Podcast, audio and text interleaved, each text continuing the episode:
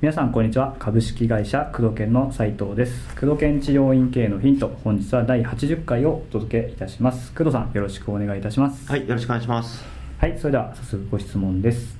えー私は中国地方で整骨院を経営しています。施術スタッフは私を入れて2人受付1人という体制です、はい。えー自費診療でも肩こりを本気で治したい方などが数多く来られているのですが、うん経営状態としてはトントンくらいですと、うんはい、これが今までの現状ですね、うんはい、でここからが質問です。はい。患者さんとの接触頻度質を上げる目的ファンを増やすことを目的として配布物をお渡ししています、うんですけれどもなかなか成果につながっていないのが、えー不安なんですけれども今のやり方はもう5年ほど続けていますと、うん。はい、そこで配布物の大きさデザイン、えー内容など常にブラッシュアップできないのではないかと思っているのですが、その点について何かアドバイスをいただけると幸いですというご質問です。うん。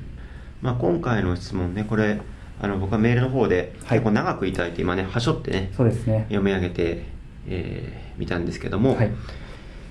経営状態がトントンというところがやっぱりうあん。の気になるところで。まあ先に結論を言うと配布物をいくらいいものを渡したとしてもうん。その前提条件がはい。えーあまりうまくいってないようなイメージなので、うん。あまり改善されないと思いますね、うん。で配布物はあくまで補足なので、はい。配布物をやったら売り上げが上がるっていうわけではないと、うん。おそらく問診だったり、はい。検査とか、うん。えー治療計画の立て方とかそういったところで何かしら、えー欠陥があるんじゃないかなとうん。思いますし、もしそこにないとしたら、はい。配布物じゃなくて新規を増やした方がいいんじゃないかなと。ああ単純にですね、うん。うん。新規を増やす活動だボトルネックってあると思うんですけど、はい。それが治療にそれぞれ違っていて例えばある程度リピート率が良くて固定化もできているようなはい。先生は単純に新規を増やせばいいだけで、うん。逆に新規はある程度来るけど、えーまあ、売り上げが低いっていう先生は、はい。リピートのどっかが抜けてそれが施術のレベルなのか、うん。問診が全然うまくいってないのかとか、はい。そのごくごく一部がその配布物っていうところなんで、うん。おそらく配布物を改善したとしても、うん。いまいち売り上げは上がらないかなと思うので、うん。他のところ自分のボトルネックはどこにあるのかなっていうのをもう一度冷静に考えた方がいいんじゃないかなと思いますね。そうですうね、ん。あとまあこのせっかくね配布物について質問をいただいたので、はい。まあ模範回答としては、はい。渡す内容に関しては、うん、自分の治療への思いだったり、うん。治療技術の紹介だったり、はい。要は初診で話したことの復習だったり、うん。話せなかったことをまとめて送るっていうこと、はい。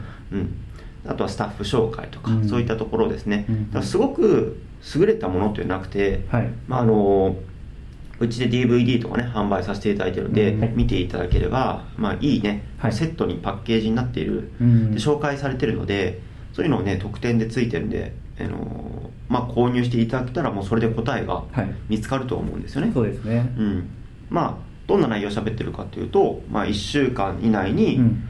2つか3つをうんうん。きっちり、あの計画的に送る、はい。それがもう流れ作業としてうん。なっているとか、はいえーまあ、某先生なんかはね、はい。10日以内に、うん。ね、3通送るとか、ね。うんうん。接触頻度の方が重要なので、何を送るかじゃなくて、まあ、どれくらいの頻度で、うん。あの来た時にどれくらいのタイミングで送るのか、まああのーしかも例えば初診来て3日後にまた来るっていう治療院と、はい。初診来て、あのーね、10日後に来るとまた送り方が違うので、うん。それぞれその患者さんに合わせて送るペースだったり内容を変えている治療院もありますね。う。ん。うん。そうですね。だから内容が重要っていうよりはその頻度だったりとか、うんうんうん。受け取る側の、まあ、気持ちになって、うん。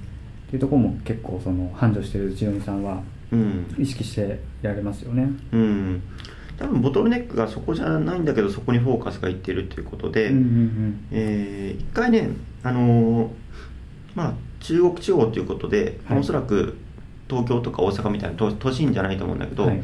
すごく繁盛している治療院に実際行ってみて繁盛している治療院が、まあおそらくこういった配布物に力すごく入れているところって少ないので、うん。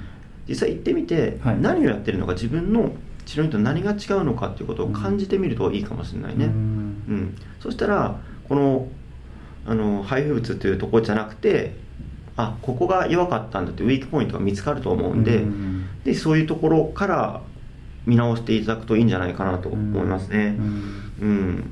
そうですね、まあ、配布物というよりはそうですね。経営状態っていうところが気になったのうん。でそこについてなんですけども、うん。大体問診で決まるからね、うん。技術がすごい下手っていうことはまずないと思うんですね。ね。こんだけやってらっしゃるんであれば、うんうんうん問診だったり、えーその説明の仕うん方うん。